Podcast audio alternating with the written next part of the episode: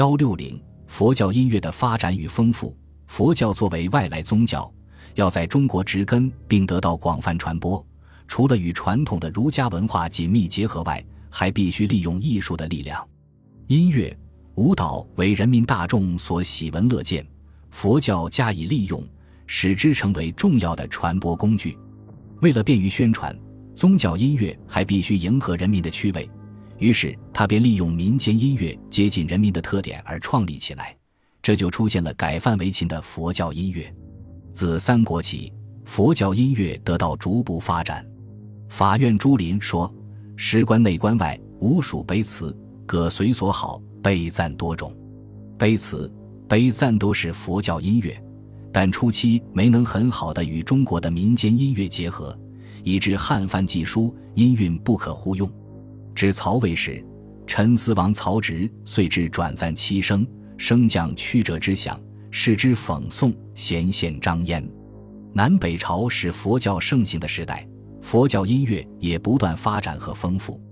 梁武帝是著名的宁佛皇帝，为宣扬佛教，亲自制作十篇佛教音乐，并将它们列入正乐。《隋书·音乐志》说：“笃信佛法，又至善哉，大乐。”大欢天道仙道神王龙王灭过恶除爱水断苦轮等十篇，名为正乐，皆属佛法。又有法乐童子记，童子记歌梵拜，设无遮大会，则为之。由此不难想见梁代佛教音乐之盛况。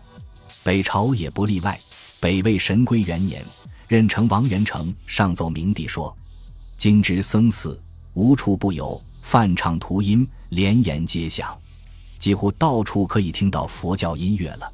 为宣扬佛教，北魏统治者还大量利用杂技、幻术。《洛阳伽蓝记》城内长秋四条记载说：四月四日，子相常出，辟邪狮子，导引其前，吞刀吐火，腾香一面，彩状上锁，诡谲不长。奇迹一幅，冠于都市。